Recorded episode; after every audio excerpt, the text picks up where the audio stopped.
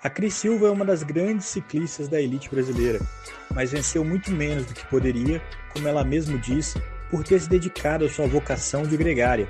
Ainda em atividade na elite, ela também é treinadora na sua assessoria, a Alta Performance, e recentemente viveu uma experiência como gregária paralímpica. Cris, muito bem-vinda ao Gregário Cycling. Já é tradição aqui no programa que os convidados falam sobre os temas do dia e não sobre todos os aspectos da carreira. Mas hoje eu acho que vai ser um pouco diferente, porque a palavra gregário descreve muito da história da Cris Silva. Sou apaixonada por essa expressão. Eu, eu sou gregária com muito orgulho. todas, as, todas as equipes que eu passei, e graças a Deus eu tive a honra de passar em todas as melhores equipes, exceto o Scott, né? Porque quando a Scott acabou, eu estava chegando ao ciclismo de elite. E de lá para cá, eu passei em todas as melhores: Ribeirão Preto, São José dos Campos, é, Pindamonhangaba. E ano, no ano passado, eu passei pela Memorial. Eu trabalhei para todas as principais atletas do Brasil.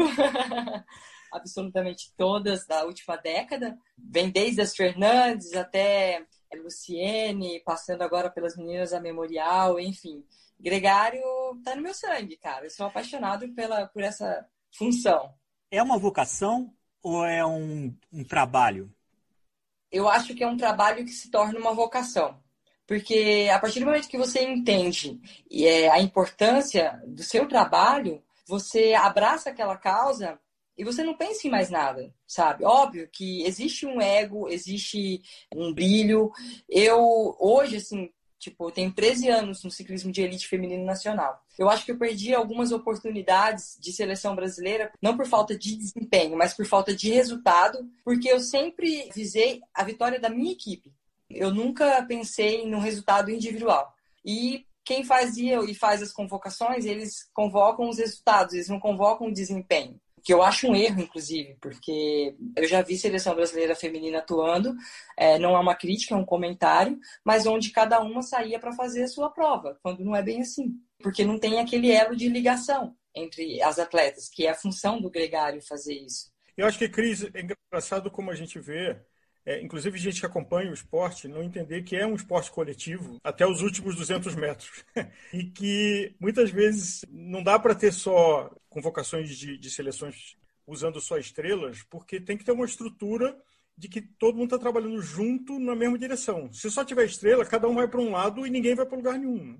Não, não chega, né? Não chega. Eu acho que teve um campeonato pan-americano. Eu não sei se foi de 2018 ou se foi de 2019, Elite, que se você vê o sprint do nosso time, tinha assim, duas meninas do Chile, junto com a escalera todinha, cinco meninas de Cuba, e o nosso time, cada uma para um lado, sabe? Óbvio que isso também consiste em treinamento, mas eu também acredito que isso também consiste em entrega. Né? O, o que vocês estão. Eu quero entregar o que aqui?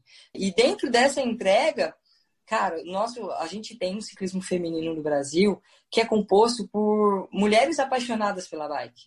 Porque falar para vocês que a gente ganha dinheiro correndo no ciclismo elite, a gente não ganha, fica tudo no ciclismo.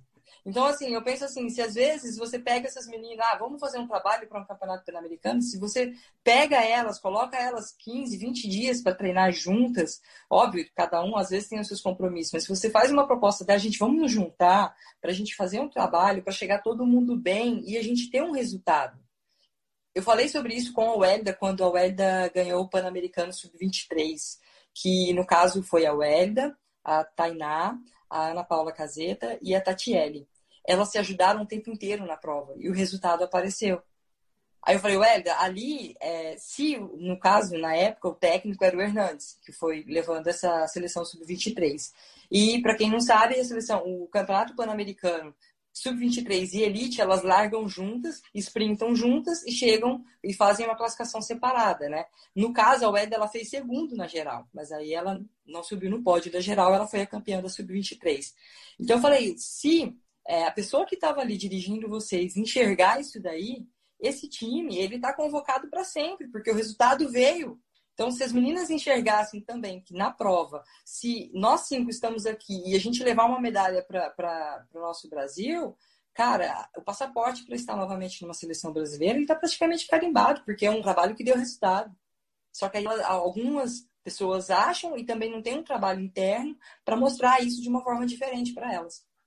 O Cris, quando você fala da entrega, esse parece ser o atributo básico de um gregário, né? Ele tem que ser altruísta, ele não pode ser tão vaidoso de querer o resultado da visibilidade, do holofote, porque ele vai ajudar um outro ciclista a arrematar e, a, e colher esses frutos. Mas quais são os outros atributos assim que um gregário tem que ter para ele ser útil, para ele ser valioso para a equipe?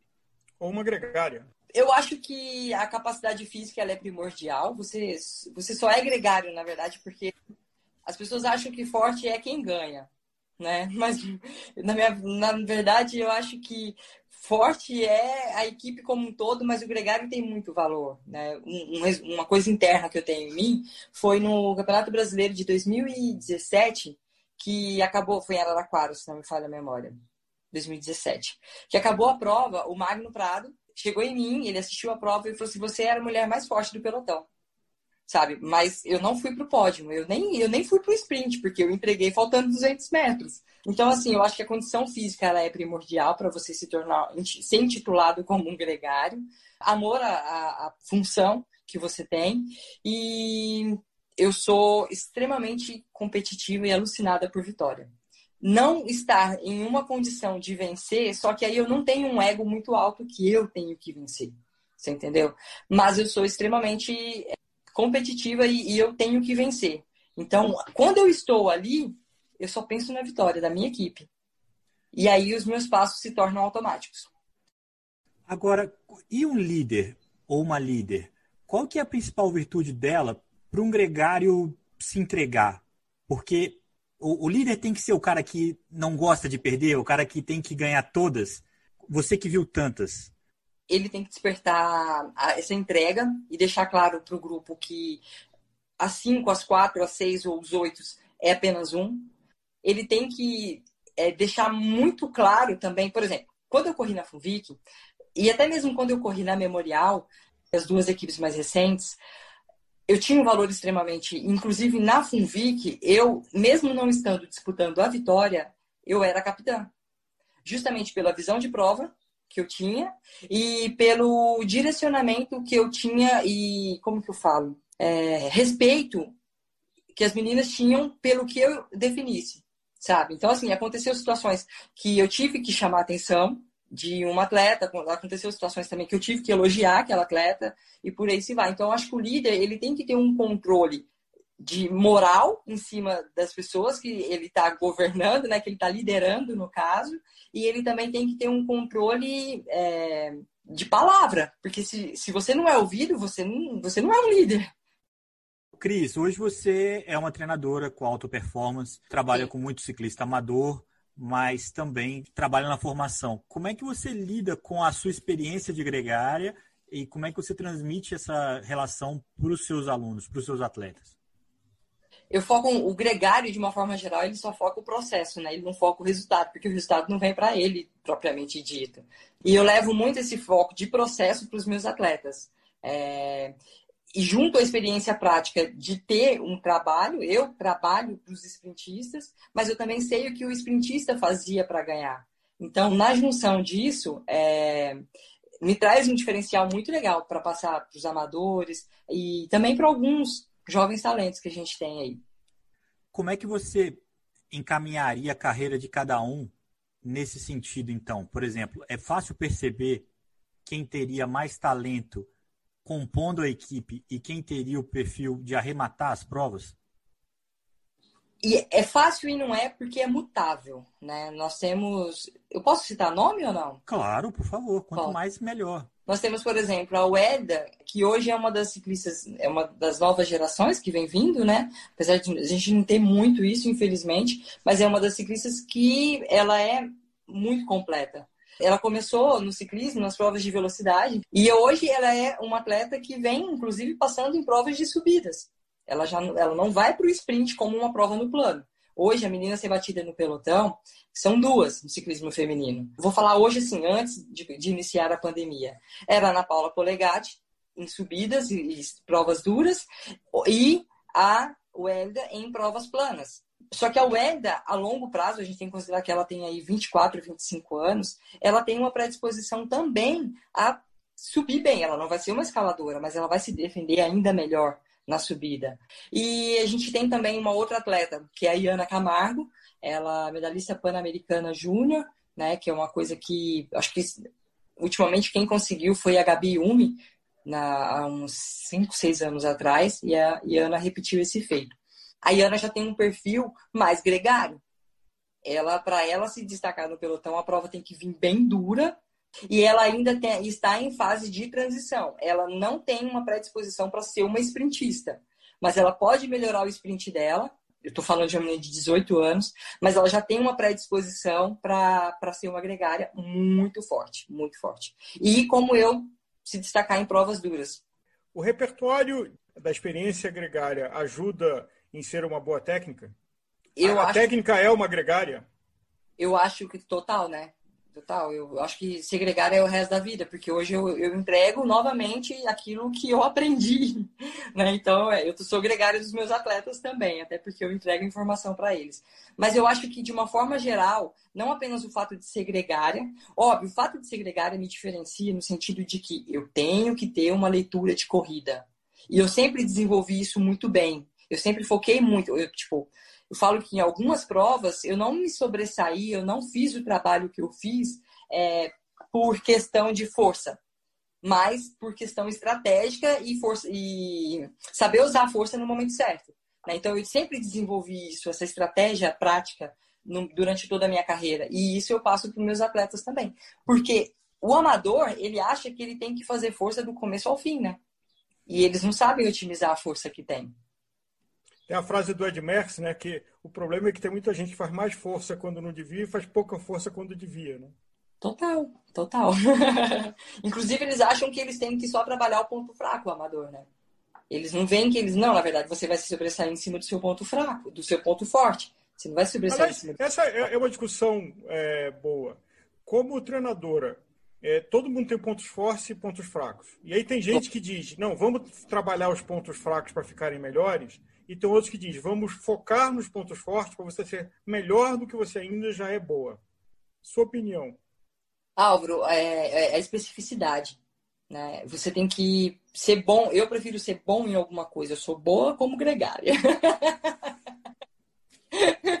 Mas assim, é, você tem que ser bom em alguma coisa e eu prefiro que você seja bom em algo do que você seja mediano no resto.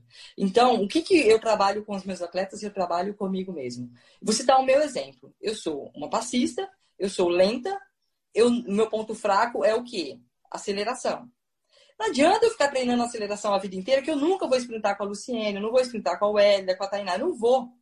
Eu tenho que trabalhar o meu ponto forte. Porém, eu não posso deixar o meu ponto fraco comprometer o meu, o meu resultado. Então, eu treino o meu ponto fraco? Sim. Em qual porcentagem? 30%. 70% do meu treino é focando no meu ponto forte. Por quê? Porque eu vou me sobressair em cima do meu ponto forte.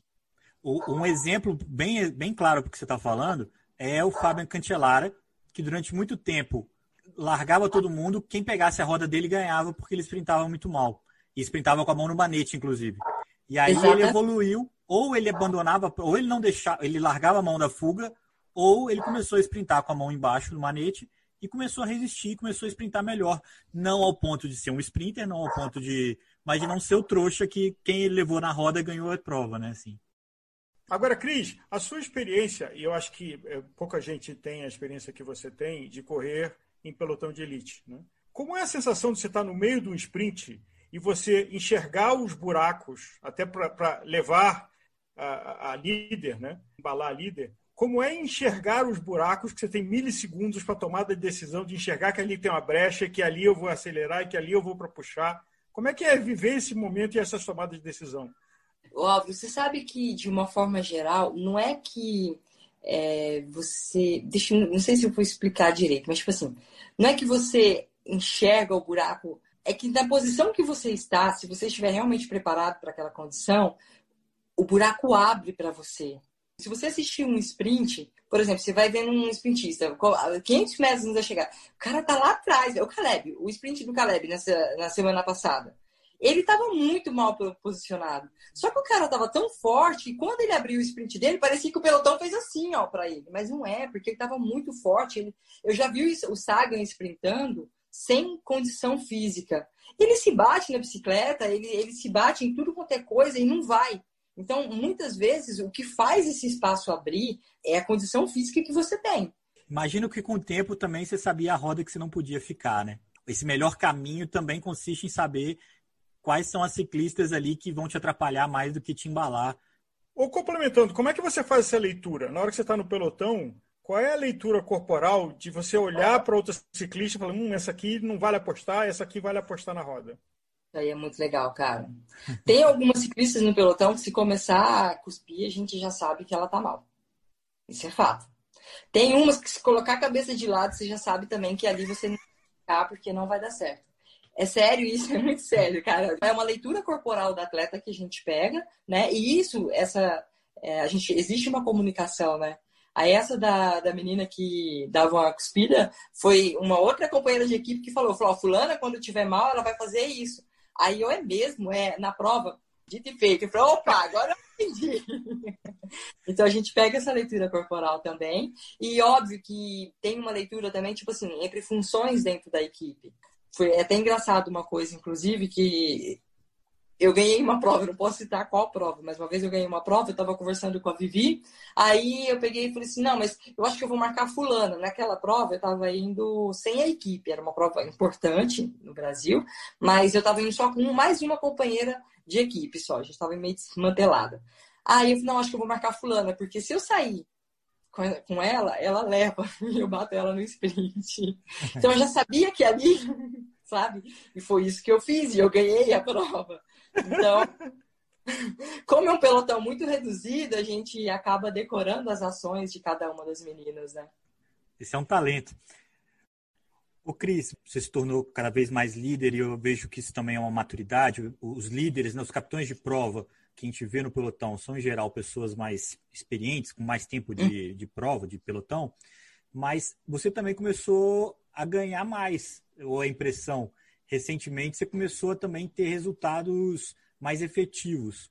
É, é impressão minha ou, ou, alguma coisa mudou na sua, no seu, na sua forma de disputar ou de competir que trouxe esses resultados? O calendário mudou, Leandro. É, a gente corria a prova de uma hora, vira canteiro, indo para sprint. E isso é para sprintista sabe? E durante muito tempo também se, se correu para levar provas para o sprint. Quem mudou o contexto de levar prova para o sprint no Brasil foi a Sumaia. Porque era assim, até chegar a Sumaia no, no, no, pelotão feminino, as provas eram muito pacatas, esperando ir para a chegada. A Sumaia chegou e quando ela chegou era muito difícil bater ela. Então as, as equipes começaram a mudar as estratégias de correr, a forma de correr, para não levar mais essa prova para o sprint, ou então para largar a Sumaia antes do sprint. E se levasse ela para o sprint, a possibilidade de vitória era muito grande. Né? Então, é, esse era um contexto, mudou-se as estratégias. Agora, o ponto mais crucial disso tudo é que o nosso calendário tem mudado. As provas de uma hora vira canteiro, elas estão sumindo, né? E também, tá, uma vez eu estava com alguns organizadores de evento e eu falei para eles, gente, o ciclismo feminino brasileiro não quer mais correr esse tipo de prova. Ela não é mais atrativa para gente que tinha que dar já deu. Agora, quando você coloca uma prova de estrada, né, que aí já, tipo, principalmente quando larga homens e mulheres, né, o jogo de equipe já não faz, por isso que eu falei que o gregário tem que ser forte. então, quando solta todo mundo, né, aí eu tenho condições de colocar o meu passo, de colocar o meu ciclismo, principalmente as provas de estrada geralmente são provas com subidas, e eu tenho uma predisposição maior para subir, né, junto com mais umas duas ou três meninas no Brasil. E então essas provas que têm subida e são provas longas, eu, eu consigo me sobressair e estar tá entre as melhores.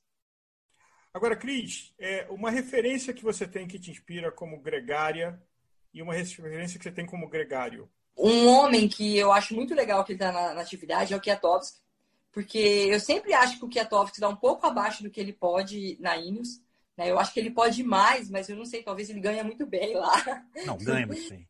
né? E ele e ele está satisfeito ali, mas eu acho que em termos de resultado, ele, pode, ele poderia estar tá, tá tendo um pouco mais de resultado se não estivesse lá. No tour do ano passado, o que ele trabalhou foi bonito, hein? no ano retrasado também foi. E como mulher, na verdade, não especificamente é uma gregária, Álvaro. Eu admiro muito hoje a Jaque Mourão. Jaqueline Mourão do mountain bike. Por quê? Jaqueline Mourão, ela tá com 45 anos e ela não tá num, no auge num contexto nacional apenas. Ela tá a nível internacional, porque o ano passado ela foi medalhista de um Jogos para Pan-Americano, ou Pan-Americano. Nós estamos falando de uns Jogos Pan-Americanos, estamos falando de um campeonato qualquer. Para mim, ela é uma referência pela longevidade de carreira que ela está tendo e que eu almejo para mim também.